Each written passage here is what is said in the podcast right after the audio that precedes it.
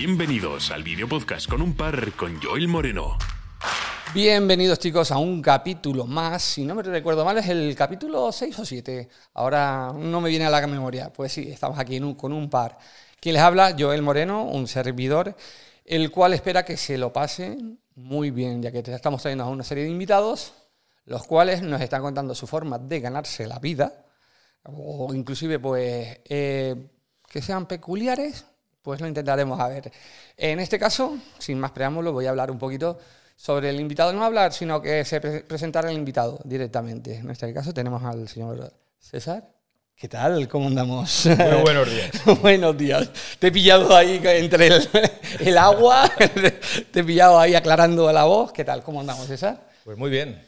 Muy, muy liados, como siempre. sí, estamos los dos muy liados. Nos está costando, la verdad, que nos ha costado bastante cuadrar esta entrevista. Así es. Fue, pues eso. Eh, de las primeras personas que se me ocurrieron traer al podcast, fue a ti porque ya nos contarás un poco de, lo que, a lo que te dedicas y, demás. Sin, quiero que pienses y eh, antes, pero quiero también decirte un poquito la dinámica del programa.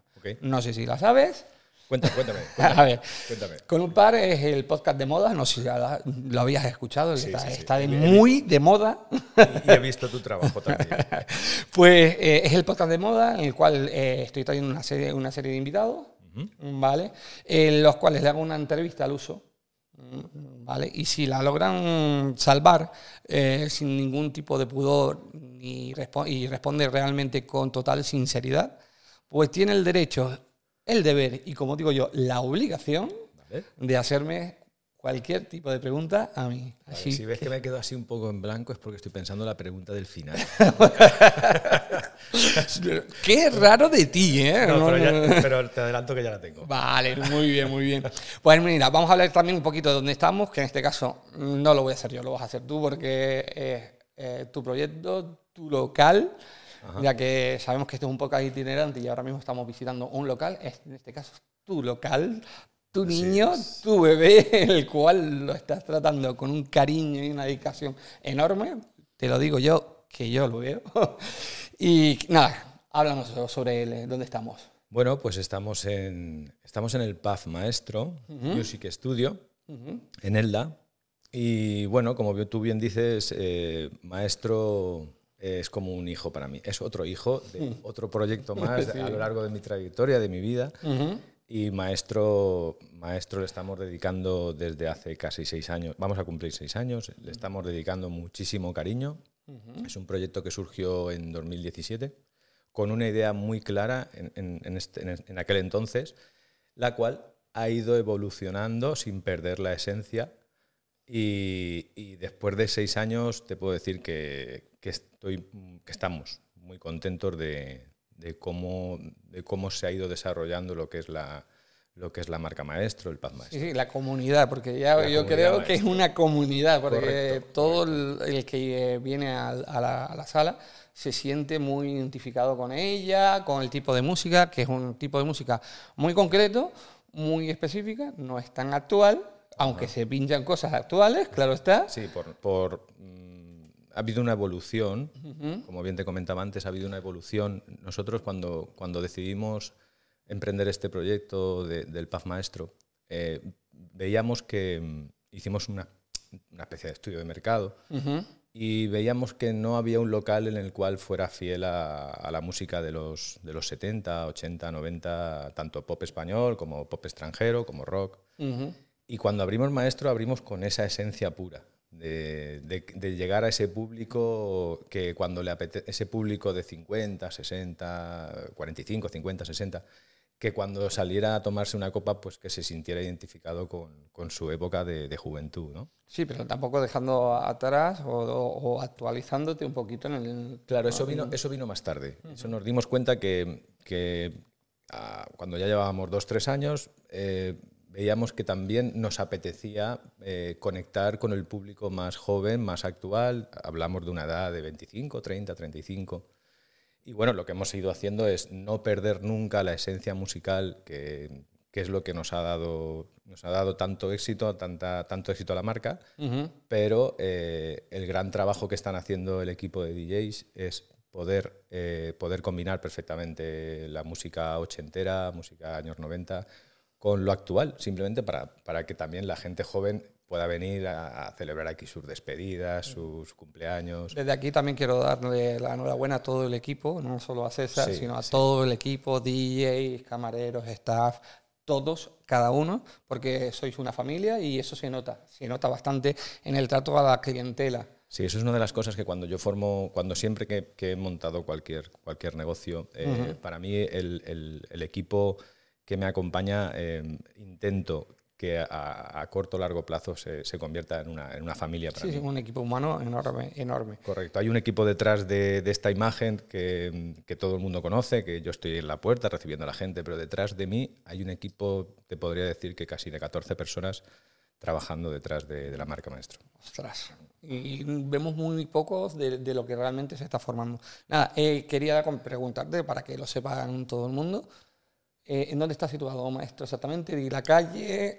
Vale, pues mira, estamos en, el, en lo que es en el epicentro de, de lo que es la, ciudad de Elda. Eh, básicamente todo el mundo cuando, cuando sale de compras, cuando sale al tema de comercios, estamos en el epicentro. Estamos en la calle Pi Margal, al final de la calle Pi Margal, con Antonino Vera. Y y bueno, es, una, es, un, es fácil de llegar. Para el, para el que viene de fuera... y, que a cualquier persona que le pregunte de aquí del pueblo sabe dónde está Maestro. Es uno de los puntos de partida de cada fin de semana, o sea que es muy raro que no lo sepan. También quería que me comentaras el, tema de las redes sociales, dónde podemos seguirlos y demás. Vale, pues mira, estamos en, en Facebook, estamos como Maestro Elda.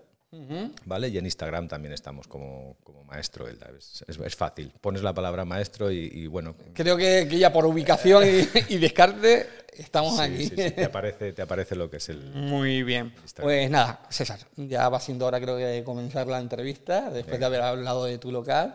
Y nada, para la gente que no realmente no te pueda llegar a conocer como te estoy conociendo yo, que ya realmente es poco tiempo que nos conocemos personalmente, pero la verdad es que hemos cogido bastante simbiosis entre, los dos. Y nada, quiero que me comentes quién es César, qué es, qué a lo que se dedica, qué es lo que hace, qué es lo que, que ya vemos una de tus facetas, pero quiero saber realmente, o quieren saber la gente a lo que te dedicas, ya que como suelo traer a gente pues algo peculiar, algo que, que tienen una forma de ganarse la vida distinta de lo normal, ¿vale? Porque realmente eh, nosotros porque somos unos culos inquietos, pero la, verdad es que tenemos una forma, tanto tú como yo, una, forma de ganarnos la vida algo peculiar. Entonces no quiero que, se lo comentes a, a nuestros... a ver, ¿por dónde empezamos? ¿Quién, es, César? ¿Quién es César? Es una pregunta muy abierta ah, y conociéndote te puedes alargar muchísimo hablando sobre ti. Sí, sí. Bueno, voy a intentar que no. Voy a intentar que no. A ver, César es un, es un niño un niño normal y corriente que, mm, que, viene de una familia muy humilde, estudió en un colegio muy humilde y, que pronto pues, desarrolló, desarrolló físicamente eh, un cuerpo que con 12 años ya parecía que tenía 18 años. Y eso, eso me ayudó mucho a, a, tirarme por la vía deportiva. me, decanté por la vía deportiva, conocí, conocí lo que era el deporte de balonmano con 10 añitos, eso, eso, me enganchó me enganchó y, he estado desde los 10 años hasta los 34 ininterrumpidamente jugando, jugando a balonmano. Pues eso, casi 24 años seguidos. ¿no? Eh, eso a mí me ha, me ha ayudado mucho a, a, lo que es eh, saber trabajar en equipo. Es una de las cosas que, que me ha ayudado mucho a, ser la persona que soy, a tratar con gente, a saber que, que si se trabaja en equipo, las, individualidades están muy bien, pero trabajar en equipo los resultados son mucho mejor. si, lo, puedo extrapolar ahora, a, día de hoy, con mis 45 años, creo que el estar trabajando en equipo deportivamente durante 24 años es una de las cosas que me ha ayudado mucho a ser la persona que soy. Por ahí va, lo tiro. Y coméntame tus facetas ahora mismo de las dos ramas que tienes. Coméntame cómo. Vale. Coméntaselo a la gente. Em, una visita. Nada, las cosas de directo. A ver, em, vamos a ver. Eh, el tema de. Para la gente que no me conozca, eh, soy, soy la cara visible de maestro.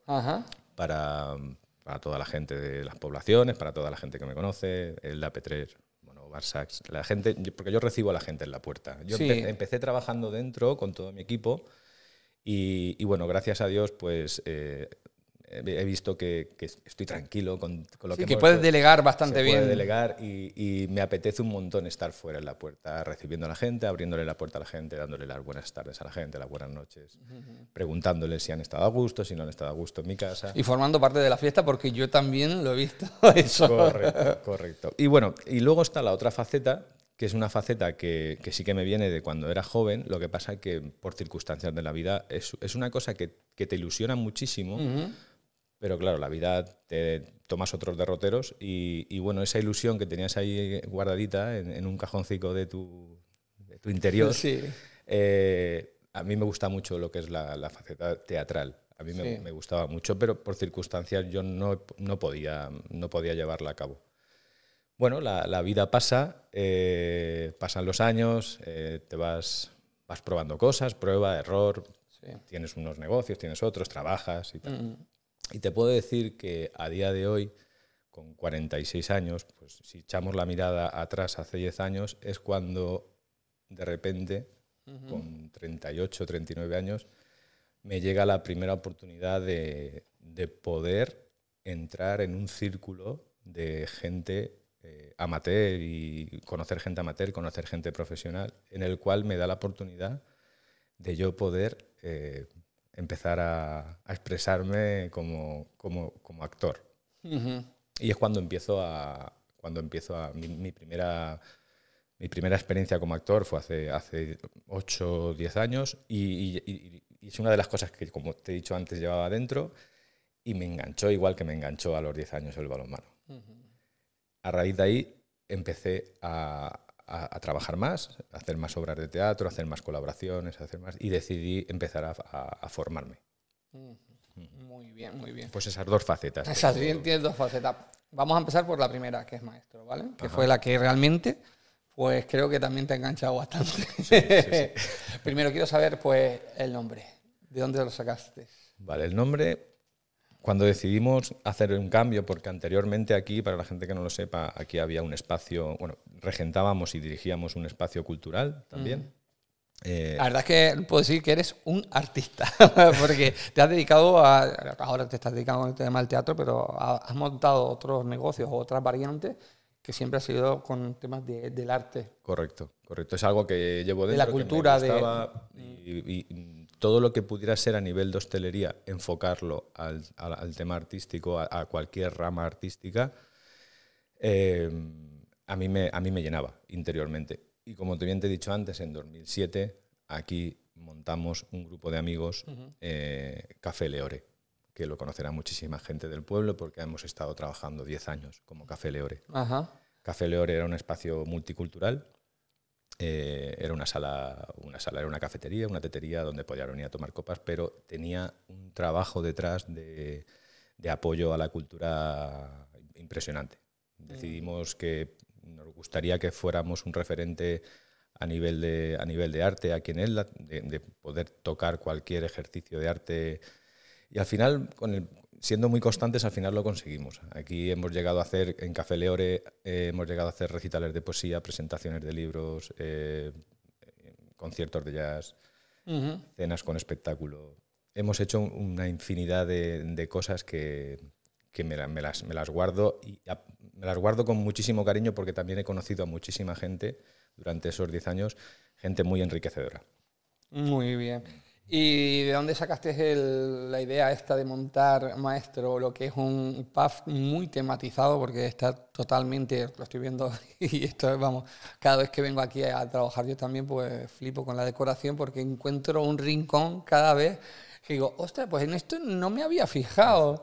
La verdad, ¿cómo se te ocurrió la idea? Porque la verdad es que yo estoy flipando porque, aparte de cómo está decorado, saber que lo has decorado tú. Personalmente, ¿cómo se te ocurrió la idea y cómo ha sido ese proceso de creatividad, de, de conseguir todo el material? Ya te digo, porque es que... Correcto. Mira, pues, em, ¿cómo se decide cerrar una etapa de, de Café Leore y cómo decidimos abrir esta etapa nueva en 2017 como, como PAF Maestro? gran culpa de esto la tiene mi, mi mujer. Por una curiosidad, es, es muy curioso porque en 2017, en Sí. las últimas navidades de 2017, nosotros como, como Café Leore, ya se empezaba a hablar en el pueblo de ese fenómeno, ese movimiento del tardeo, Sí. que Ahora está tan de moda. está tan de moda ahora y, y que es una, es una tendencia, es un, es un movimiento que empezó en Albacete, la gente hablaba del tardeo de Albacete, la gente hablaba del tardeo de Murcia, la gente hablaba del tardeo de Alicante. Y, y en 2017 ya se empezó a hablar de que, joder, pues, ¿por qué no potenciar ese tardeo en, en Elda, ¿no? Y que la gente no cogiera el coche para bajarse a Alicante, porque ya sabes que Sí, al final el- terminar bebiendo y es, un- es una, es una lata, ¿no? El, el poder coger el coche cuando bebes. Bueno, pues en 2017 empezaba a hablarse, se, se rumoreaba, habían dos locales, no habían más en, la zona centro de, de ese tipo, y nosotros todavía estábamos como Café Leore. Sí. Pues ese, esa, esa tarde buena de- del 2017, mi mujer y yo decidimos vaciar el local de mobiliario, sacarlo todo a la terraza y con los pocos medios que teníamos, que era un, un ordenador portátil, Sí. y con la sala vacía, decidimos poner música y, y poner copas. ¿Y cuál fue nuestro, nuestra sorpresa? Se nos desbordó, porque no, no pensábamos que iba a ser tan potente. eh, la, eh, la eh, acogida de ese la nuevo co- conce- concepto. no, la, la acogida, es decir, vamos a, vamos a, a vaciar la sala y, y que la gente venga a beber y a pasárselo bien en tarde buena y tal. Pues fue, fue bestial. Ya fue por- por inercia, o sea, te, te hicieron abrir los ojos esa tarde buena. ¿no? Esa tarde buena dijimos, ostras, ¿qué, qué ha pasado? ¿no? Eh, fuimos locos, fue una auténtica locura. Nos quedamos casi sin género. Total, que conseguimos llegar a las ocho y media de la tarde, a las nueve, que sabes que todo el mundo se va a Sí, cenar, ya. se termina el tardeo aquí en Elda. Y a la mañana siguiente, eh, mi mujer dice que no podía dormir. Eh, esa noche no durmió y me, me despertó a las ocho y media de la mañana Ajá. y me dijo, eh, cariño, no puedo dormir, necesito contarte esto. Y me lo cuenta. Sí. Por eso digo que la gran la, la- la culpa de, de que, de que Maestro esté aquí ahora en este momento es por, es por mi mujer, porque mi mujer me, me- me comenta la idea, me abre los ojos y me dice, oye, mira, con la, con, la inge- con lo, lo ingenioso que tú eres, ¿tú crees que le podemos dar la vuelta al, al negocio y, y, bueno, y trabajar sobre la posibilidad de montar un pub y dejar y cerrar la puerta? Pero ahora te voy a hacer una pregunta y quiero que, que me seas totalmente. Sí. franco. Eh, ¿Fue por tema números? Porque con Café Leo. Leo A ver, no son- era- son, son dos conceptos diferentes. El- el eh, una cafetería, para el que conoce el mundo de la hostelería, es muy sacrificada. Una cafetería abres el lunes y terminas el domingo. Sí. Los costes son mucho más altos, tienes que tener toda la maquinaria encendida siempre porque abres todos los días. Correcto. Y bueno, sí que es verdad que nosotros en 2013 aguantamos ya una crisis potente, una crisis potente, y llegado ya a 2017 veíamos que Leore como recorrido, si hablamos de números de negocio, como recorrido ya había tocado techo. y, y sí que es verdad que las personas que somos muy inquietas, mm, cuando ya llevas con cierto tiempo un negocio, pues Sí. oye, te apetece a lo mejor, y fue Sí, mi sí. mujer la que abrió, me, me abrió los ojos. Por- te voy a decir una cosa, a mí me costó muchísimo dar el paso también, porque, porque Café Leore para mí eh, ha sido uno de mis proyectos, le, le tengo un cariño muy especial, es un- fue mi primer hijo, Sí. si se puede llamar así, y le tengo un cariño muy especial, muy especial porque vol- volqué muchísima energía positiva en ello que, que- que venía de vuelta, sí. pero bueno, al final también los negocios son para, se montan para lo que se montan. Negocios. ¿vale? Y, y bueno, pues el- ya te he dicho, el- se, se termina la etapa de maestro en 2017 con, con mucho pesar. Pero, maestro no, de Leore, ¿no? Perdón, de Leore. Con mucho pesar, pero eh, automáticamente en cuestión de dos o tres semanas estábamos con, con la energía aquí arriba de ver la posibilidad que teníamos de, de poder emprender otro, otro proyecto nuevo que no sabíamos cómo iba a funcionar. ¿Cómo fue la, la acogida entonces, el cambio de Leore a Maestro? Vale. La acogida, me refiero. Sí, sí, sí. Nos pegamos un currazo tremendo porque decidimos eh, hacer un cambio en, en- en una semana.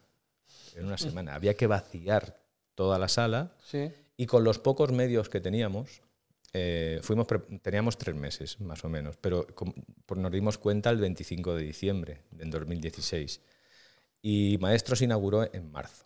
El 24 de marzo de 2017. Ah, tal como está ahora. Pero, ¿Y cómo hiciste ese fin de año? claro, lo que hicimos fue, ya eh, los tres meses, enero, febrero, marzo, ya estábamos pensando, ya teníamos muy claro que queríamos hacer el cambio, ya, ya teníamos muy claro y estuvimos trabajando durante esos tres meses recogiendo toda la decoración, que ahora te explicaré el, sí, eso es lo que quiero saber. Porque Estuvimos trabajando en, todo, en toda la decoración del local, eh, con, los, con los pocos medios que teníamos, y, todo lo íbamos guardando en un almacén, hasta que pusimos fecha de inauguración, y lo que hicimos durante la semana de antes de la inauguración fue vaciarlo todo, hacer instalación eléctrica, y, bueno, con, con poquitos medios eh, decidimos montar la sala maestro, que no fue fácil al principio, los comienzos no fueron fáciles. No fueron fáciles, la acogida no fue tan fuerte como la que tienes actualmente, ¿no? A ver, el, que conoce este mundo de la hostelería, em, las inauguraciones todas funcionan.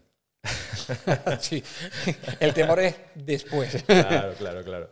Eh, luego tienes que trabajarte mucho el, el que, el que, el cliente pueda venir, pueda valorar lo que tú estás ofreciendo de nuevo, entras en una faceta totalmente diferente. Para mí eh, era sí que era una ilusión tener, tener un pub en un futuro. a mí me gusta mucho el mundo de la hostelería, me encanta el mundo de la hostelería.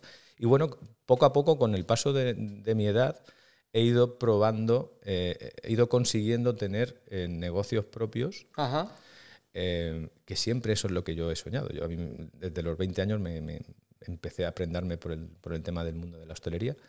Y bueno, con 30 conseguimos montar el Café Leore y con, 30, y con 40, 39, 40 llegó el proyecto de Paz Maestro, que era una también de mis cosas que yo me apetecía probar mucho a, querer tener un pub de copas. ¿Y el proceso de decoración cómo ha sido? Porque ¿cómo has conseguido todo este pedazo de arsenal de material de, de, la época, cómo lo has conseguido, porque eso es una curiosidad que tengo muy grande. Vale, yo soy un, soy un fanático, se puede llamar friki, la palabra friki es, es, bonita. No, no, para mí es, lo mejor que se te puede decir, eres friki. Sí, sí, soy muy friki de, de lo que son cualquier elemento, cualquier aparato, eh, tanto música como televisión, y me gusta mucho eh, salir los domingos con mi mujer a, recorrer los rastros de la, de la costa mediterránea. Me gusta muchísimo ese tipo de salida. Me lo paso teta, me lo paso como un niño pequeño. Y mi mujer también, mi mujer como no es tan friki de esto, muchas veces me acompaña, pero me dice, cariño, yo creo que ya está bien, ¿no? Creo que después de, todos los cuatro kilos de material que ya tienes en casa... ahora mismo tengo prohibido casi que llevar cualquier cosita a, casa. Y bueno, es, eh, mi, mi, hobby eh, es lo que también me, me incitó, me dio la idea a tematizar un pub eh, exclusivamente de música de los 80. Como tenía material para ello, pues eso nos ayuda mucho a, desarrollar esa idea. También desde aquí le digo a toda la clientela que lo mime y lo cuide mucho este local y todo lo que es la decoración, porque vale oro, oro, oro. Y, te voy a decir más ahora que dices eh, que lo cuiden y que lo mimen. Eh, no, estoy muy agradecido al público que tenemos. Sí, sí, muy respetuoso. Porque es hiper mega respetuoso con, lo que, con lo que aquí dentro hay. Hay muchísima gente que me dice, pero tío, ¿cómo tienes esto a la mano? ¿Cómo? Y la gente no toca esto, y esto, tal, tal, tal. Digo, a ver, yo lo coloco con toda la ilusión del mundo em, para, que, para que la gente le apetezca estar, le apetezca hacerse fotos, eh, esté a gusto, se lleve un buen recuerdo. Y al final es una de las, de las, de las, de las cosas que tiene Maestro. ¿no? Eh, nosotros cuando estamos trabajando eh, aquí dentro los fines de semana, a mí me, me reconforta muchísimo. Yo creo que tú has sido el, propulsor de, de, crear un espacio instagrameable en el que todo el mundo... Sin querer. Sí, sí, la verdad. Todo el mundo quiere tener una foto, si no con el disco de Michael Jackson, si no con un teléfono, si no con una televisión de los años... Pues la verdad es que has sido tú ese propulsor de Instagram. tiene, que, tiene que generarte un royalty eso, ¿eh? Y bueno, es, bueno, es, muy gratificante y muy reconfortable. Y ahora vamos a hablar de uno de los momentos un poquito más duros, que fue el tema de la pandemia. Vale. Vale. Y quisiera saber cómo sobrevivió la marca Maestro a toda esa época y cómo lo hiciste para que siguiera en la cabeza de cada uno de tus clientes que Maestro seguía, ahí, seguía vivo durante todo ese tiempo. Pues sí, como tú bien dices, fue, fue un mazazo, recordamos esa semana que fue de locos. Fuimos los primeros en, en- en casa, dijimos, cariño, esto yo creo que, iba todo por minutos y por, y por horas. Sí, sí, sí, fue Eh, todo muy variante. Cuando ese fin de semana todo el mundo quería abrir, pues tenemos que abrir porque tenemos que trabajar. Pero claro, el, miércoles, el miércoles antes de que del cierre, del cierre total, eh, dijimos, a ver, esto es una locura. Esto va, esto va por minutos y bueno, decidimos, decidimos que se tenía que cerrar, lo anunciamos en, lo anunciamos en las redes sociales. La gente lo entendió perfectamente, sin saber lo que íbamos a tardar en, sin saber lo que íbamos a tardar en abrir. Y bueno, eh, yo soy una persona, me considero una persona que siempre ve el vaso medio lleno en todo. En todo. Sí, eres muy Pero- optimista. Pero sí que es verdad que, que esto al, al final, mm, con el paso de los meses, nos, nos iba sobrepasando y nos iba preocupando. Sí, no estaba en nuestras manos nada. No estaba en nuestras manos. En este caso estaba todo como, oye, pues este día nos, nos encierran. No, pues este, este día puedes salir por la tarde a sacar al perro, pero nada más eso. Correcto, Pues, correcto. ¿Y cómo Bueno, lograste al, eso? al- al año y cuatro meses, cuando ya se empezó a hablar de que ya toda esta, todo este jaleo de mesas altas, cuatro sillas, Sí. yo estaba en mi casa y yo le decía a mi mujer, cariño, yo no lo veo. Yo decía, yo no lo veo. Vamos a intentar aguantar. Vamos a intentar eh, esperar a, a- a esa normalidad. No me, veía, no me veía con la energía. Sí que es verdad que nos había pasado factura. ¿eh? Nos, nos pasó factura anímica Y económicamente, claro está. y bueno, económicamente pudimos eh, aguantar pues, con, con todo el tema este de subvenciones. Gracias a Dios pudimos, pudimos soportar ese, ese cierre de, de casi un, tuvimos un año y ocho meses. Háblame un poquito sobre lo de la- las subvenciones y demás, porque quiero que desde aquí, desde esta plataforma, pegar un poquito de caña Sí. al gobierno, porque sé, eh, yo también lo viví con muchos locales, ya saben que yo también trabajo en el mundo de la noche, eh, viví con que muchos locales lo pasasteis muy mal porque subvenciones llegaron, pero llegaron muy tarde. Sí, eh, a ver, bueno, por, debido al trabajo de mi mujer, que se, que se, se mueve muchísimo mejor en ese, hábito, en ese ámbito, eh, ella era la encargada de, de estar pendiente de todo este tipo de cosas. ¿Qué pasó con el tema de las subvenciones? Eh, yo me di cuenta de que cualquier local que no lo tuviera todo legalmente, eh, legalmente es al dedillo Sí, sí, sí. al dedillo. Eh, siempre había una, una letra pequeñita que te echaba para atrás. eh, ¿Y alguna excepción a- alguna excepción te, te echaba para atrás cualquier subvención que pudieras pedir. Esa gente lo pasó, lo pasó francamente mal.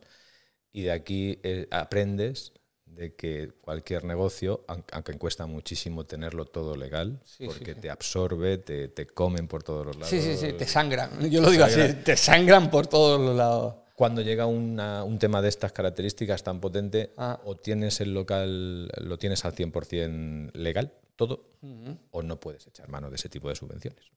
Y- Sí que es verdad que, que, bueno, salían partidas presupuestarias y era, eh, era el, el que antes llegara, antes, antes entraba a, Y aparte que eran ínfimas, eran muy poca cantidad. Sí, bueno, al era- final y fueron eran- saliendo con el paso de los meses, eh, fueron saliendo tanto de a nivel nacional como a nivel comunidad valenciana. Había que estar muy atento, había que estar súper atento porque si, si no lo estabas a las 9 de la mañana, a las 9 y 5 se habían, Se había agotado el cupo se y había agotado el cupo. Era una, era, un- era una locura el estar siempre pendiente de, de ese tema. Bueno, al final era una fiesta caníbal totalmente. Sí, sí, sí, sí, sí. o sea, que quien llegara al primero era el que se llevaba el trozo de pollo y se llevaba tal. Correcto. Y a, a colación de lo que estabas diciendo de cómo hemos sobrevivido, eh, bueno, pues todo el mundo sacó su, su lado más, más humano en, en pandemia. La propia gente del equipo, y concretamente los DJs, que son los que tienen un peso muy importante, eh, estaban como con el mono. Que desde aquí nombrarlos, nombrarlos, esa tú Sí, sí, ves sí. que... Aquí tenemos a, en- en- teníamos a- ahora mismo tenemos a, a DJ Gonza, a DJ Iván y a, y a DJ José, José López.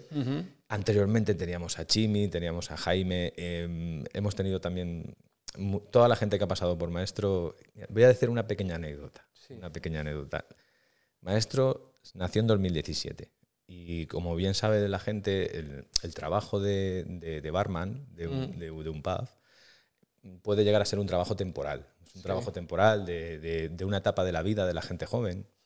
y, y toda la gente que ha pasado por maestro desde 2017, que ha trabajado dentro de la barra, Sí. la mantengo en un grupo de WhatsApp eh, estamos todos los que hemos pasado por maestro en un grupo de WhatsApp y siempre intento, en la medida de las posibilidades, porque al final la gente se va haciendo más mayor, Sí, va sí, cogiendo sus derroteros en la vida, pero todavía mantenemos a unas veintitantas personas, 25 o 30 personas que son los camareros que han pasado por maestro, están ahí todavía. Intento que por lo menos una vez al año vengan a casa.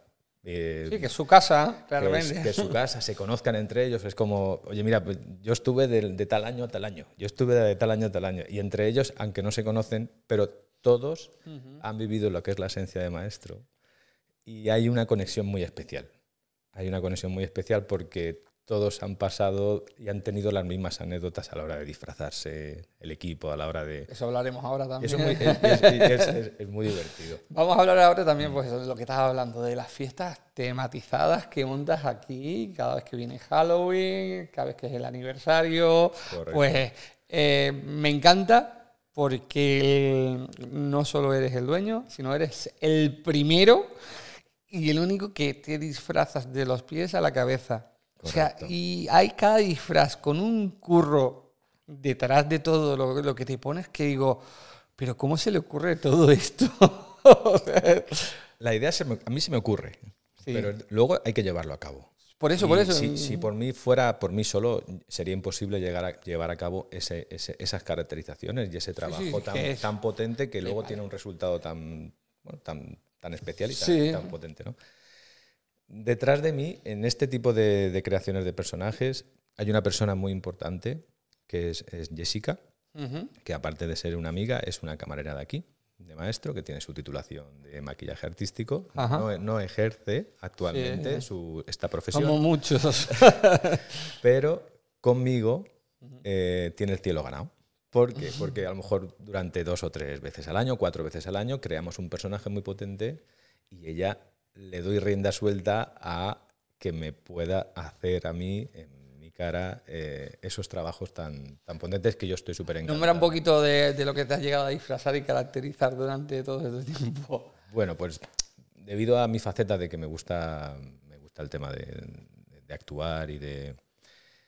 Una de las cosas que sí que tenía clara yo para, para maestro era hacer fiestas con performance de personajes y tematizar las fiestas en, en la sala. Ajá. Acompañando siempre también a que mis chicos eh, fueran eh, como mi como mi camaradería, ¿no? Es- que vaya conjunto. Yo soy el personaje principal y mis, mis chicos siempre también van con, con la caracterización Sí, sí, correspondiente. Bueno, pues en siete años, en seis años hemos hecho infinidad de personajes desde, bueno, no sé, le tengo mucho cariño a a, ciertos personajes. Nómbralos, nómbralos. Mira, uno es el, el bajista de los Kiss, que es Gene Simmons. Estuve en ese día.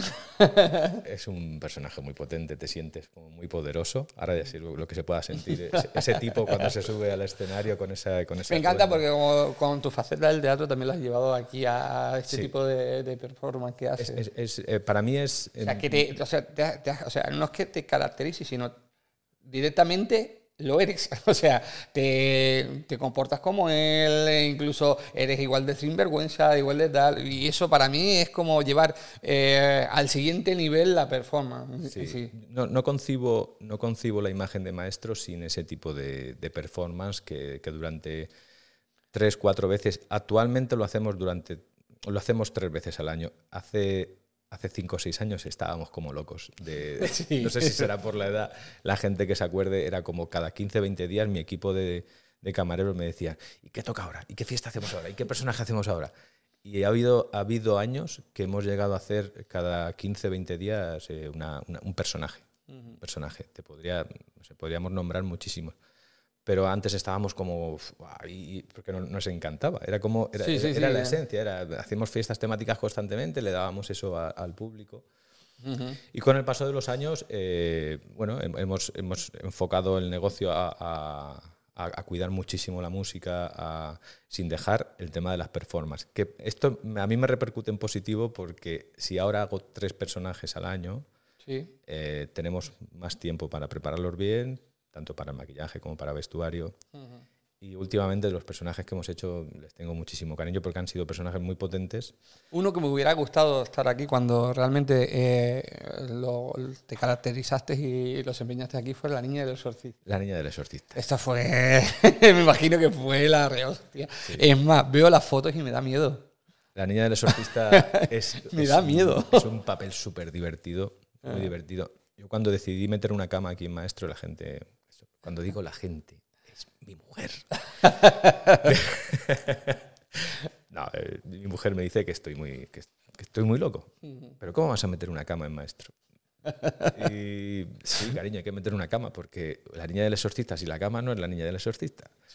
Y metimos una cama, recrea- creamos el personaje de la niña del exorcista, hicimos un cortometraje para, para presentar, el, para presentar el- lo que es la fiesta de Halloween. Es una de las cosas también que no hemos hablado, pero sí que me gustaría eh, hacer hincapié en que me gusta mucho el tema del arte, de- del teatro, trabajo en ello, y luego el tema del cine. Tengo ahí una gran persona que es Antonio Alejo, que también es el que nos lleva la imagen publicitaria, pero es un, es un friki del cine, le gusta muchísimo, ha estudiado di- dirección fotográfica y tengo la suerte de, de rodearme de gente o conocer a gente que cualquier cosita, que cualquier proyecto loco, entre comillas, Sí, que ahora mismo también tenemos uno entre, entre, entre medios ahí, aún no lo vamos a nombrar, pero ahí está. Y es como.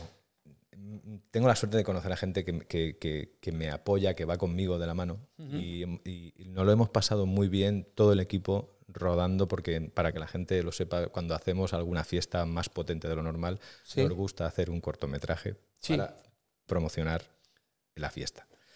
Y la, el- la propia creación de ese cortometraje, ese trabajo de un mes y medio de, de irte a las localizaciones, de, de que decirle a los chicos, chicos, tenéis que ir vestidos así, tenéis que ir vestidos-". Al final eh, eh, nos quitamos esa espinita que, que nos gusta de, de lo que es el cine. Intentamos hacerlo lo más, lo más profesionalmente posible dentro de los medios que tenemos. Y nos lo pasamos teta, que es lo que al final en todos los trabajos de, de cualquier faceta en la vida recomiendo que deberías de, de disfrutar haciendo.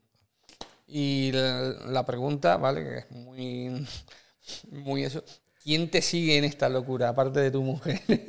¿Quién? Eh, Porque es muy loco. Eh, por lo que dices de mi mujer, Sí. mi, mi- mi mujer ha perdido la cuenta con quién se ha acostado ya. Eso- porque yo cuando hago estas performances, Sí. yo llego a mi casa así, a las 4 de la mañana. No, no, espero que no tengas vecinos, ¿no? Porque como te vean entrar. Tengo vecinos, me conocen muchísimo y, y hay, hay cositas a veces que es como, yo he llegado a mi casa vestido de la niña del exorcista. Sí, o- sí. Y es como, hola César, hola, buenas noches. Y yo entro y salgo. Ya no- está normalizado. Está, todo. no- está- está normalizado porque saben a lo que me dedico y, y bueno, no tengo pudor en, en- bueno, pues eso, que ya, ya me conocen y, y muy amablemente es como, eh, hasta luego César. hasta luego". Y eh, pensando un poquito, eh, durante todos estos seis años que lleva maestro, me gustaría que me dijeras algún tipo de anécdota que te haya pasado y que digas tú, guau, qué día me lo pasé porque es que este cliente me lo hizo pasar pipa o porque me pasó, me quedé sin esto, pero al final me pude buscar la vida y... Eh, a ver, una... Es que anécdota como tal así fuerte, Sí. cuando hacemos este tipo de performance, si- siempre nos lo hemos pasado genial, genial. Pero bueno, si, si tuviera que contarte una, eh, es algo que nos pasó que, que podía haber sido algo grave, pero se quedó en nada. Sí, Y es, eh, bueno, salimos de una fiesta de aquí, de disfrazados de Braveheart. eh, sí. un camarero y yo, que lo acompañé a su casa, lo llevé a su casa. Y bueno, tuvimos un percance con una moto a las 4 de la mañana. eh, no nos entendimos en un cruce, porque íbamos muy tranquilos, ya íbamos charrando de lo que había sido toda la noche. Y, sí. y tuvimos un percance con una moto, el chico se chocó contra nosotros, cayó al suelo, estaba boca abajo, no sabíamos lo que le pasaba. Hostia. Y aparecieron dos personas vestidas de Braveheart preguntándole si le pasaba algo. El chico levantó la, levantó la cara así como diciendo, ¿qué me está pasando? ¿Dónde estoy? Estoy flipando. Estoy en el cielo, ya.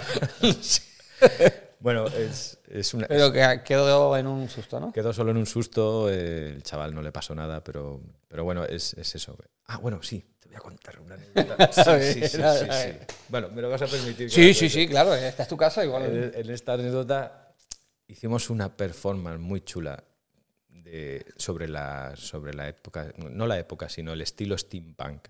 El estilo steampunk, para que no lo conozcan, es como una, una especie de, de, mm, de Mad Max. eh, Entre futurista. es ¿no? futurista con clásico, Sí. eh, 1900, así, con sombreros de copa, Sí, eh, pero con rollo con gafas y tal. Sí. Y, y llevábamos un vestuario muy potente, muy potente. Hicimos ahí un personaje muy potente, la- las chicas iban espectaculares. Y arrancamos ese tarde a las 5 de la tarde con todo el equipo. En esta anécdota es, es- es para Nerea Romero, si está viendo esto. Uy. Y la, la recordamos con. Ahora, ahora la recordamos con, de coña, ¿eh? pero lo pasamos muy mal porque a las cinco y cuarto, cuando estábamos cortando limones para empezar, Sí. Nerea. Estábamos cortando limones, no, Nerea se corta con una copa. No estábamos Guau. cortando limones. Nerea se corta con una copa mientras la fregaba. Se le rompe y se corta en la muñeca con una copa. Y se hace un corte bastante, bastante potente. Yo estoy en la fuera, eh, estoy fuera en la calle haciéndome fotos con la gente, recibiendo a la Sí. gente. Y me sale con una valleta, un compañero más, César, súbetela para el hospital, que se está mareando, que no puede ver la sangre. Total, que cogemos a un, a un cliente amigo de aquí, de maestro, se ofrece para llevarnos al hospital. Y mientras va para el hospital, Nerea no, sopor- no- no soporta más la sangre, se, se marea y vamos pitando porque tampoco sabíamos el- el- la gravedad del La corte. sí. Cuando llegamos al hospital, se abren las puertas de urgencias Y aparece una. Y aparez- aparezco yo y ella vestido con toda la adrenalina que llevábamos, no éramos conscientes de cómo íbamos. Y aparecemos y nos reciben muy rápido, nos recogen muy rápido, entregamos los DNIs y se la meten para urgencias. Cuando ya se la meten para urgencias, yo me relajo y me voy a la sala de espera. Y notas que la gente empieza a mirarte, que te está mirando y tú. Y, y estoy así, empiezo a mirar así. yo pero estaba tranquilo, ya está. Sí, ¿Por qué me mira esta gente, no? Y hago así de repente, digo, hostia puta, digo. Era, era- era espectacular cómo íbamos. Yo- yo- y, y- pero yo también yo estoy muy cómodo en esa situación. Es una- son situaciones muy canallas. Sí, Son, lo- son situaciones muy canallas y es como, bueno, la gente tiene dentro gente jodida y tal, pero bueno, yo, yo también tengo una persona jodida. Yo estoy aquí. y seguías en el personaje, ¿no? Me imagino. Y, seguía- a ver, tampoco puedes estar. la- la- yo estaba allí esperando a que a que a Nerea la, la, la curara. Mm. Y bueno, fue muy, fue muy curiosa esa, esa anécdota, fue muy divertida.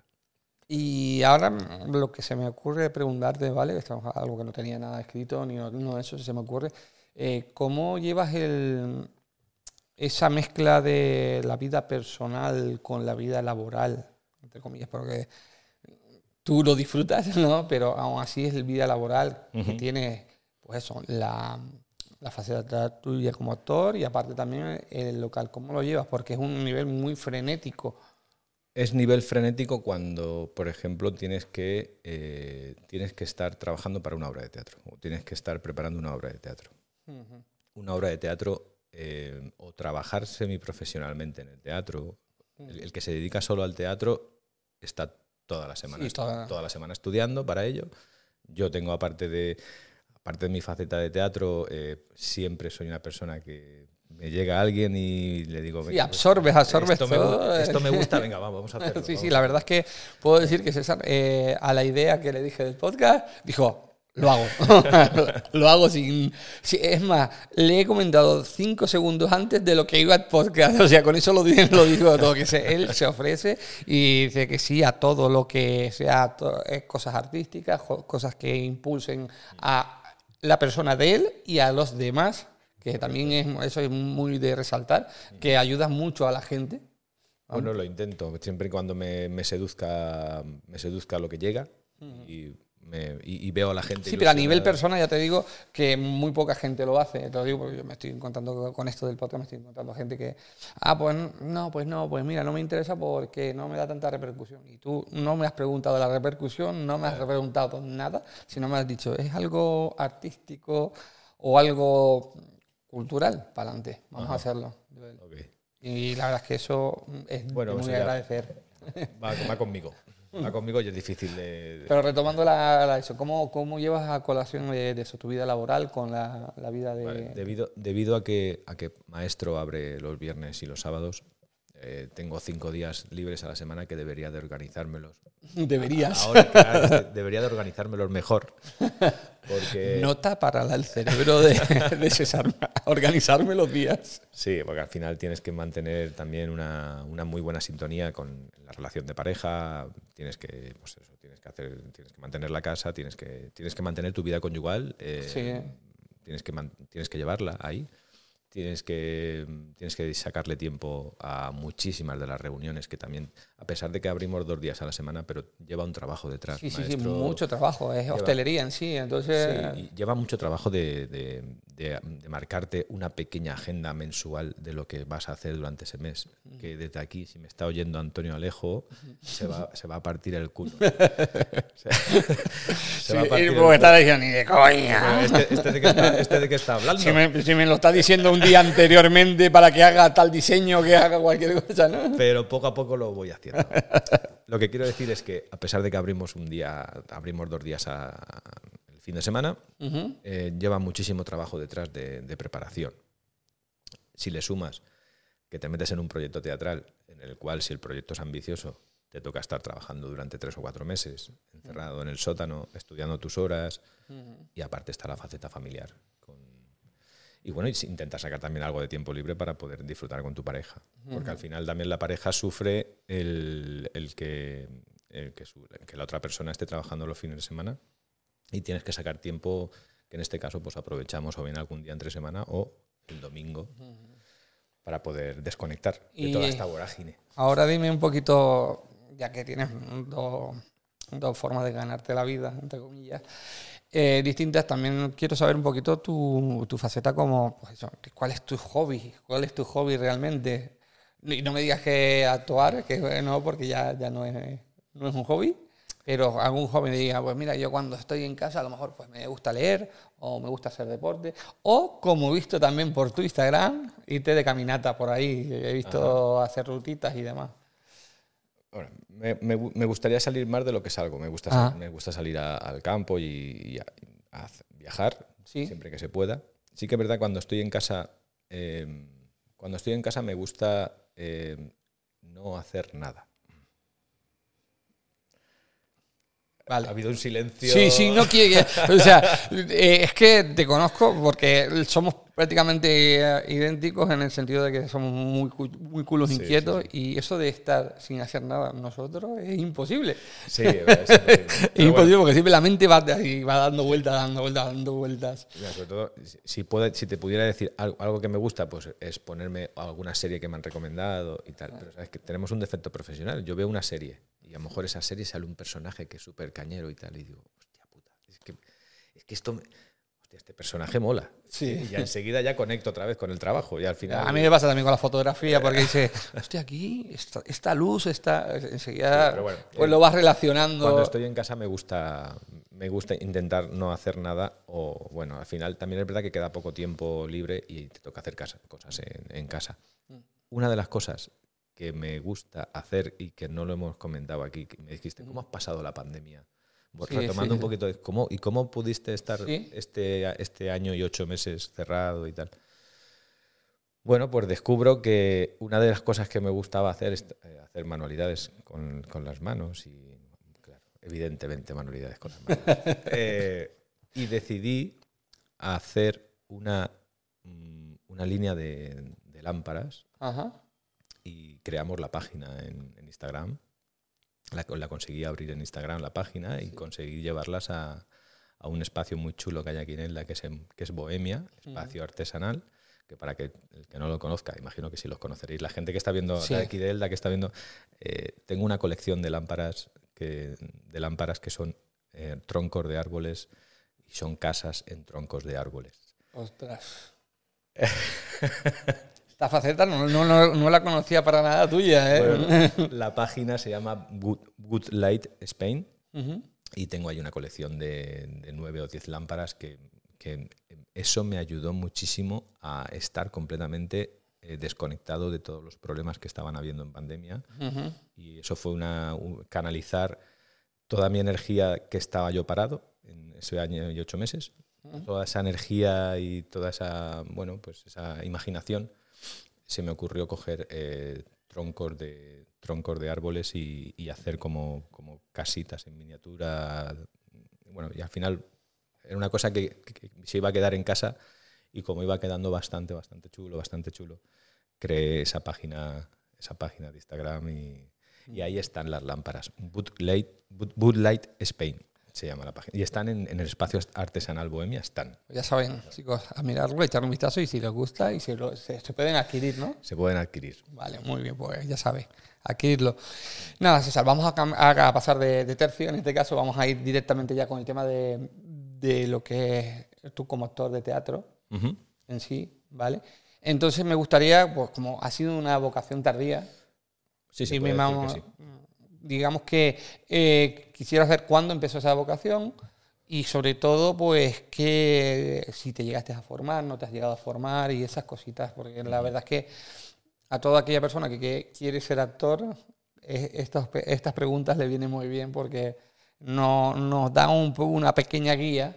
Correcto. qué es lo que hacer y cómo hacerlo para llegar a ese objetivo. A ver, a la gente, la gente joven que por vocación quisiera, quiere ser actor, les recomiendo, y lo saben ellos, que se tienen que ir a una escuela de arte dramático a, la que, a la que puedan irse. Em, que hay, hay, muy buenas, hay una en, Málaga, está en Murcia, Valencia, Madrid. Eh, formarse como actor, eh, si eres, a ver, si eres joven y si eres mayor también, y si tienes posibilidades de, de, coger y romper con tu vida y coger irte a Madrid o irte a una academia. en este caso, por ejemplo, para la gente joven recomiendo eso, recomiendo que se vaya a una academia de arte dramático, que estudie y que, y que lo intente. En mi caso, llegó hace, hace ocho años. Em, hay una representación teatral histórica en P3 em, que, se, que, se, hace todos los años, en el mes de noviembre, que se llama La Rendició. Y cuenta la historia de cómo Jaime I llegó con sus tropas a la villa de P3 a reconstituir una a reconstituir lo que es la, el castillo de Petrel, que en aquel entonces era de, estaba en manos de, Jaime I, y bueno, hubo una sublevación morisca y quitaron al alcaide que había puesto Jaime I, lo recurrieron en el castillo y cuentan la historia que Jaime I tuvo que venir aquí a pedir perdón por la mala praxis que estaba haciendo ese alcaide, le tuvo que pedir perdón a, los moriscos y restituir otra vez a ese alcaide. Eso es lo que se representa en Petrer eh, todos los meses de noviembre. Y bueno, pues eh, Pepa Sarrió, que es una, increíble actriz que todo el mundo conocerá y amiga mía, me comenta hace ocho años, oye César, hay un, eh, ¿te gustaría venirte a una reunión? Porque hay, un, hay, algunos personajes que se han quedado vacantes y, yo sé que a ti te gusta esto. y le dije que sí sin pensármelo, a pesar del trabajo que yo tenía y de todo lo que... Le dije, claro que sí, Pepa, yo el lunes me presento allí. Y me presenté y también me conocía a, un, montón de gente que, ya conocía que yo, yo, sabía que hacían teatro y, bueno, pues fue cuando la, primera vez que metí la cabeza y, me concedieron ese personaje, lo, lo interpreté y, me enganchó. Me enganchó. A raíz de esto he conocido a, a, muchísima gente que también me ha ofrecido pequeñas cositas, pequeños, pequeños papeles en teatro y eso me ha ido formando altruistamente porque me apasiona y cuando decido hacer esas pequeñas cositas, pues vuelco ahí toda, toda mi energía. Eso fue lo que me... E, esos fueron mis comienzos, ¿vale? Luego, eh, eh, Joan Miguel Reich, eh, también un, monstruo del teatro, me ofreció poder trabajar con él y con Pepa Sarrió haciendo una, una comedia teatral sobre un circo muy divertida. También aprendí muchísimo con él. Y claro, estás trabajando con gente que lleva, que ha estado 35 años trabajando en el mundo del teatro y sin estar estudiando teatro, pues... Sí, es tu escuela directamente. Te vas, empapando de eso. Em, cuando ya se terminan todas estas cositas, eh, me entero de que Begoña Tenés, que es actualmente mi profesora y directora de la obra de teatro que vamos a estrenar la semana que viene, hace una escuela municipal de teatro en Petrel, tiene una escuela municipal de teatro en Petrel, y a mí personalmente me apetece eh, formarme. Me apetece formarme. Ajá. Quiero, quiero seguir trabajando y haciendo y conocer más sobre el mundo del teatro. Y bueno, me, me apunté a sus clases de avanzado, a pesar de que tenía yo un poquito de bagaje anteriormente, ya había pisado las tablas, Sí. tienes ese, ya conoces ese, ese respeto, ese vértigo a salir a- al escenario, pero aprendí muchísimo con ella. Y este es el segundo año que estoy con ella. Y, y desde aquí yo a mí, a- me encantaría mandarle un besazo y agradecerle todo lo que todo lo que ha hecho por mí durante todos estos años, estos dos años que Ajá. he estado de su mano, porque fue ella la que la que decidió con- pensar en mí para ofrecer mi, mi- mi perfil a la compañía Taules Teatro. Que ahora hablaremos de ella también. Muy y, bien. y ya te digo, eh, gran culpa de que ahora mismo esté bastante más metido y haciendo más teatro es por, por Begoña Tenés. Vale, ahora lo que quiero también que me comentes un poquito lo que es el día a día de, de un actor de teatro. El, ¿Qué es lo que haces cuando te llega una obra eh, o te eligen para una obra de teatro? ¿Y cuál ha sido, cuáles son los pasos? Simplemente para que la gente lo- mm, no lo sepa, en este caso.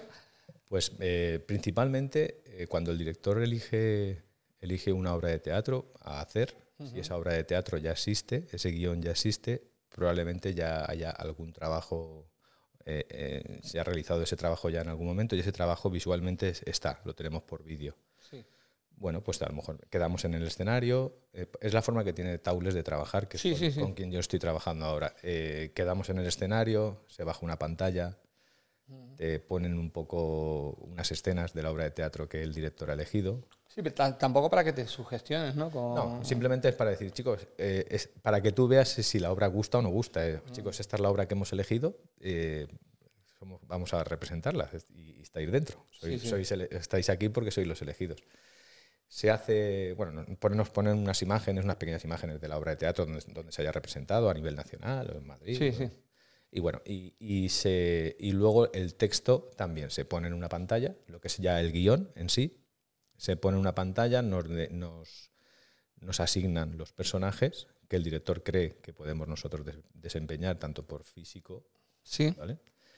Y se hace una, se hace una lectura, una lectura conjunta Ajá. sin, interpreta- sin interpretación o si le puedes poner, si tú crees que ya ese personaje cree que lo conoces o le puedes poner un poquito de entonación, pero bueno, no es preocupante porque lo que se pretende es hacer una, una, una- una Sí, lectura, la, La primera toma de contacto con el primera toma de contacto con el guion y, y ver si, si eso tiene su, su feedback y, y si, y si gusta también a los personajes. Ese es el primer proceso que se hace cuando, cuando se elige decidir hacer una, una obra de teatro. Automáticamente, bueno, pues depende del tiempo que tengas para, para dedicarte a ello, eh, ya te tienes que poner las pilas, porque estamos hablando que a lo mejor un- montar una obra de teatro se pueden ir tres, cuatro meses. Se van tres, cuatro meses. Y es donde empieza el el- el- la parte un poquito más, más tediosa, pero a la vez ilusionante. Es, es- pero es la, más- es la parte más costosa, que es encerrarte en tu habitación, en tu sótano y, y empezar a memorizar eh, a veces muchísimo texto, a veces mucho diálogo. Ahí no hay QEs y estas cosas, ¿no? No, esa- eso, eso es lo bonito, tío. Eso es lo bonito. Ahí no hay QE. Aquí, el QE lo tienes aquí grabado, ¿no? Sí, sí, sí. Son muchísimas horas de, de memorizar. eh, ha- habrá gente que tiene más capacidad para, para retener y cuando no la tienes, no, no- no es mi caso, pero simplemente es eh, cuando no tienes esa capacidad tan potente porque no te dedicas profesionalmente a ello, Ajá. no vives de ello, Sí. le tienes que echar muchísimas más horas. Ya. Más horas al, al estudio que al final se queda y al final con los ensayos, al final sale y... Pero es la parte más, bueno, la parte de, de memorizar. La parte de memorizar. ¿Y cuántos ensayos hacen más o menos a la semana? O... En este caso eh, hemos estado bajando, hemos estado bajando hasta las, hasta el mes pasado, porque estrenamos en agosto. Con Taules Teatro estrenamos en agosto Ajá. y esto empezó en abril. ¿No es un mes complicado para, una, para el estreno de una obra de teatro por las vacaciones? Por... Sí, pero es tradición. Es una tradición que el pueblo ya tiene asumida. Ah, es el- vale. El primer día de las fiestas patronales de Pinoso, Ajá. Taules Teatre hace dos sesiones el- a las 9 y a las 11 de la noche de ese, de ese Ah, estreno. vale, vale. Y es tradición que va muchísima gente a ver la obra de teatro. Y luego se, ya se tiran 10 o 12 días de fiestas.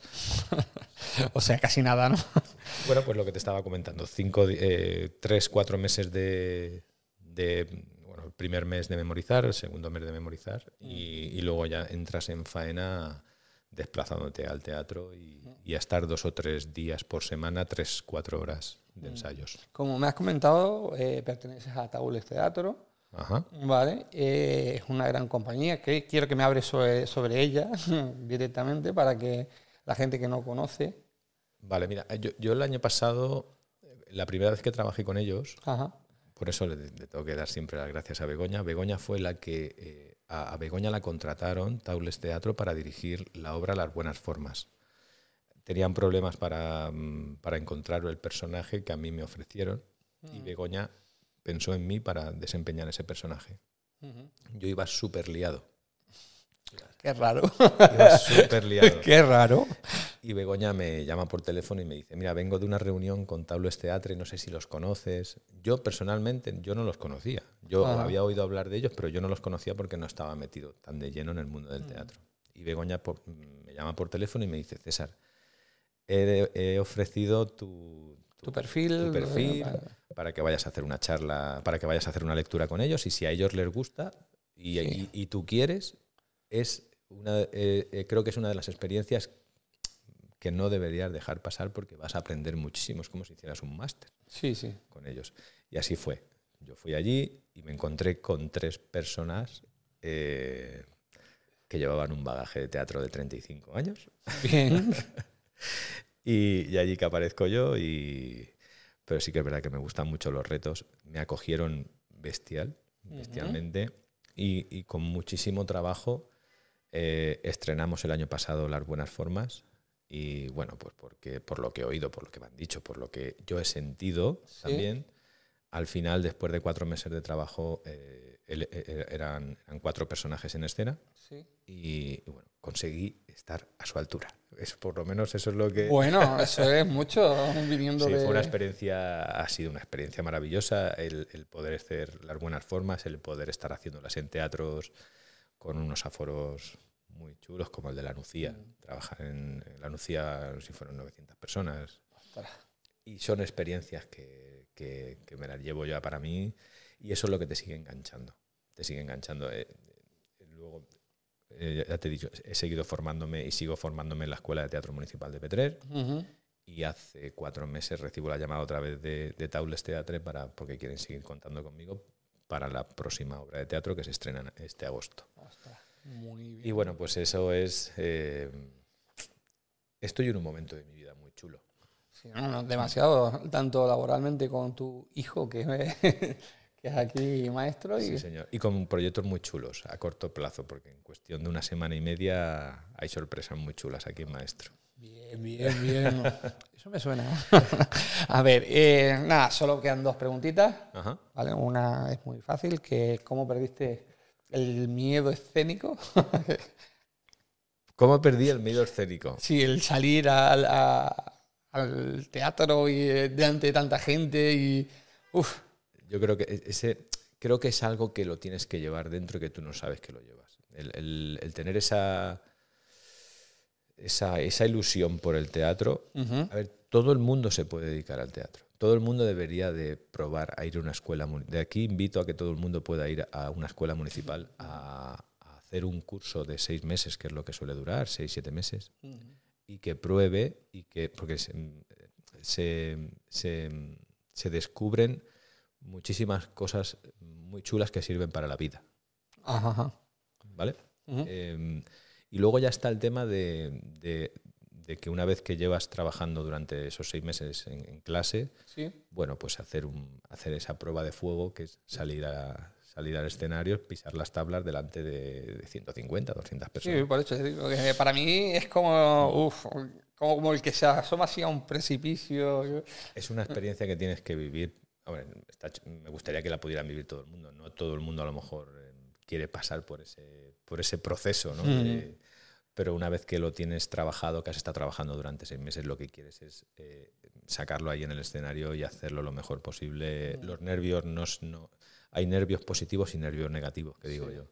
Los nervios negativos, si tienen muchísimas inseguridades, si no has trabajado lo suficiente para poder salir ahí a, a representar, si no has trabajado lo suficiente, probablemente te pase factura. Y es como cualquier cosa en la vida. Yo creo que cualquier trabajo, si no lo llevas lo suficientemente currado, te puede pasar factura. En este caso pasa lo mismo. En este caso, si, si te has pegado una currada de tres meses trabajando muy bien, eh, cuando llega el día del estreno, eh, se- te lo gozas de una manera brutal. Porque ya vienes bastante bien preparado. Has estado casi una semana, semana y media haciendo, haciendo la obra entera durante toda la semana sin nadie, sin público. ¿Vale? Y ahí, Sí. es donde, ahí es donde te tienes que quitar realmente ese peso de decir, hostia, lo llevo de puta madre, lo llevo muy bien. Eh, Estoy, estamos terminando de, de empacarlo todo. Pero si lo llevas bien, el día del estreno te lo puedes llegar a pasar de una manera que nadie Muy lo grande, puede ¿no? entender. Muy grande. Y como te pregunté antes, eh, con el tema maestro, algún tipo de anécdota encima de las tablas que se te haya olvidado el texto, que, que a lo mejor, yo qué sé, Sí, sí, sí. sí, He tenido lapsus. eh, los, los- los lapsus o, o el quedarte en blanco eh, puede pasar perfectamente. Puede pasar, le puede pasar a cualquiera y le pasan a los profesionales. Sí. ¿Qué pasa? Que si los profesionales están arropados de unos compañeros que también son muy profesionales, sí. te sacan de ese atolladero.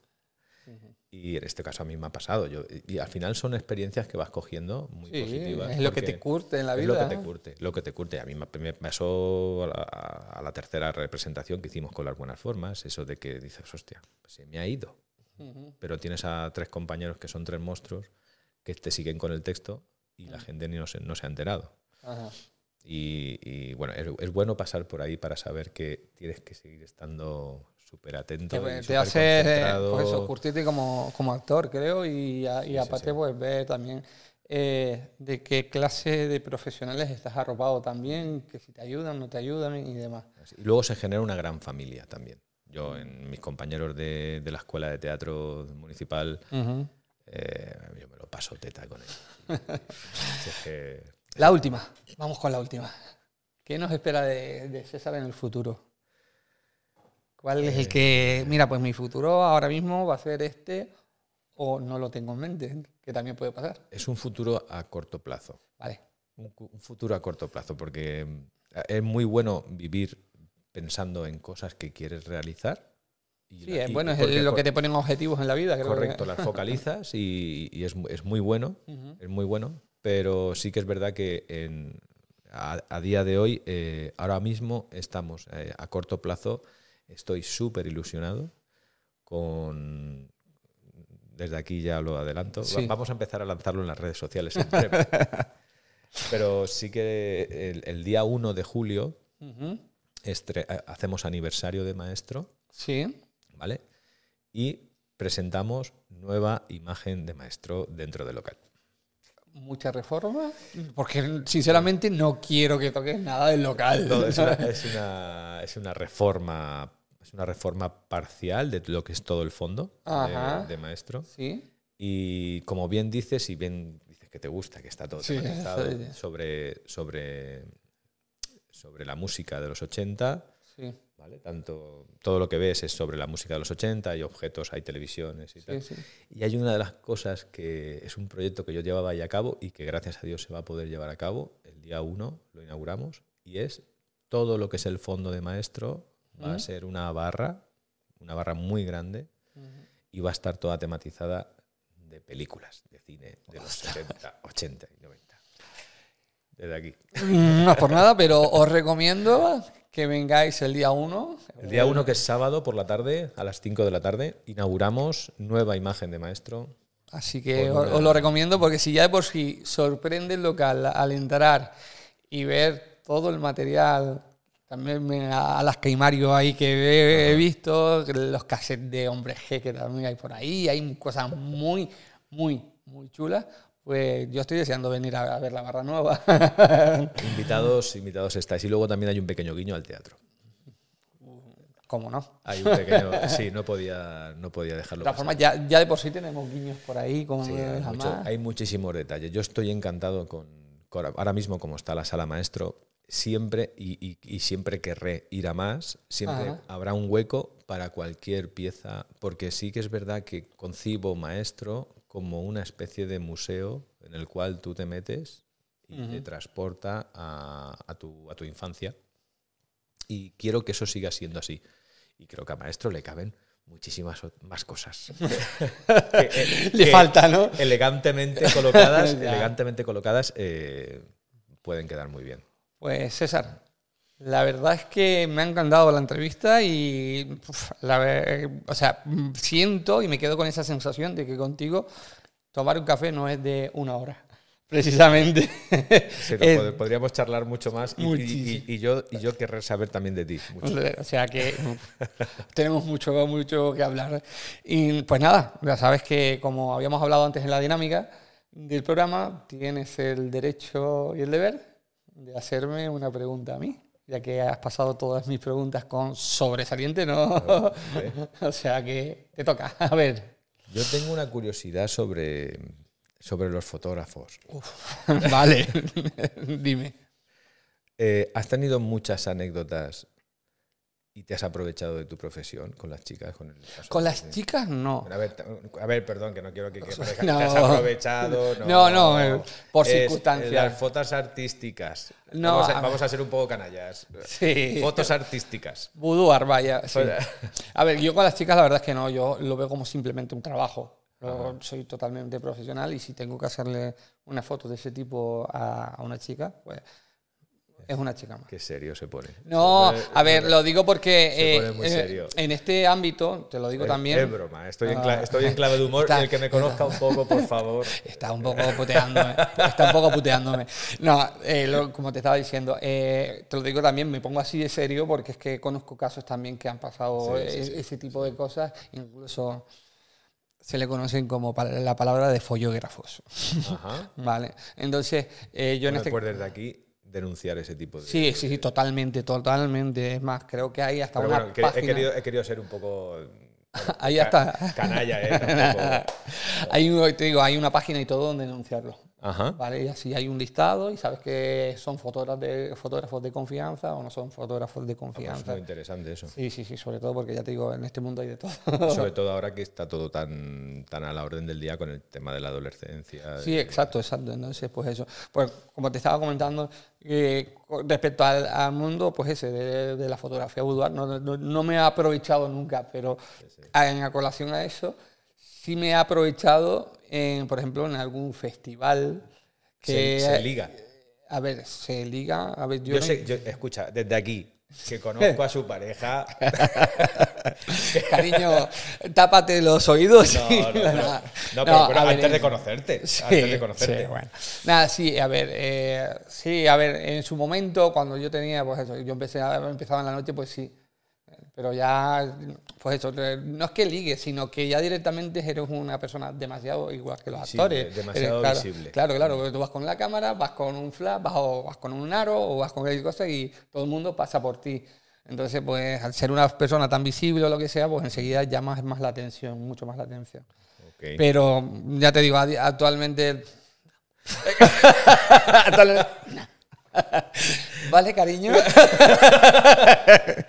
Y aquí yo también, ¿eh? Yo estoy allí en la puerta y, y estoy encantado de, de Sí. recibir a la gente. La verdad es que Es más, también- es muy gratificante. Yo últimamente lo digo yo siempre. Yo eh, cuando entro a un local tengo que eh, saber diferenciar cuando los problemas que los dejo fuera del local Correcto. cuando entras, porque tú eres la, la cara visible del local, como si fueras el relaciones públicas. Estoy contigo. Aunque yo soy fotógrafo, pero soy como si fuera el relaciones públicas, yo tengo que estar haciendo como que me lo estoy pasando bien, como que soy el alma de la fiesta, porque es lo que digo yo y no puede ser impertinente. Ujú. Que yo a veces lo soy, lo digo también. pero lo, lo soy en, en el tipo de. En el, en el ámbito, que, como dices tú, canalla. Que gasto mucha broma, que lo que sé. Pues, oye, sácame bien. Digo, pues ponte de espaldas, tío. y se queda así, después se queda riendo y dice, tío, qué de puta madre. Y entonces le dejas un buen sabor al cliente Ok. que dice. O que te dice, coño, el fotógrafo, el local mola, el fotógrafo mola, mola todo. Entonces, eso ya pues es una aportación más que le das al, al cliente, no solo la fotografía. Y pues eso, César, Bueno, encantadísimo una vez más eh, por tenerte aquí, ha por estar sido un aquí. placer. Eh, visitad maestro. Una cosa, quiero eh, personalmente que nombres uno a uno a los que son eh, el equipo de maestro, ¿Vale? porque la verdad es que desde que yo empecé en este local a hacer fotografía me han tratado uno por uno Ajá. como si fuera uno más del equipo. Entonces quiero nombrarlos y darle ese protagonismo que realmente se merecen. Vale. Eh, Nómbralos en uno. Principalmente, Vale. eh, primero, agradecer a todos los que han pasado por aquí. También, también. An- también. Antes de nada, Sí. primero agradecer a todos los que han pasado por aquí porque tengo un, un grandísimo recuerdo de todos ellos y todos ellos forman parte de Maestro porque han puesto su, su energía y su grano de arena mientras han estado aquí. A día de hoy, agradecer a los tres DJs que están en mi equipo, que son José López, Gonza y Iván, que hacen que cada tarde y que cada noche la gente se lo pase, se lo pase teta, o por lo menos yo lo que, lo que percibo y, lo que, y lo que percibimos. La en gente se lo pasa teta, os lo digo yo, que lo, lo reflejo en las fotografías que hago aquí. O sea que- Correcto. Eh, y luego tenemos el equipo de camareros que tenemos a Paula, Ajá, tenemos a Jessica, sí. tenemos a Estela, tenemos a David, tenemos a Cristian y tenemos a Mario. Un equipazo. Un equipazo, una gran familia, se llevan como hermanos, eh, aunque tenemos la oveja negra siempre, que es Cristian. que, bueno, ¿Por qué pero poco será? a poco, poco poco. Lo vamos a ir metiendo en vereda. Y, Y, luego tenemos eh, en, la parte, en la parte de diseño, eh, agradecer muchísimo la- el trabajo, tanto cuando hacemos los videoclips a Antonio Alejo en publicidad. Agradecerte a ti personalmente que está Ah. trabajando conmigo puntualmente cuando lo llamo. Mm. Sí. Agradecerte tu trabajo Gracias. porque es súper importante, gusta muchísimo y a la gente le encanta, le encanta verse en, los- en el trabajo que hace él. Y yo creo, y te falta alguien, una persona, y yo la voy a llamar la jefa infiltrada.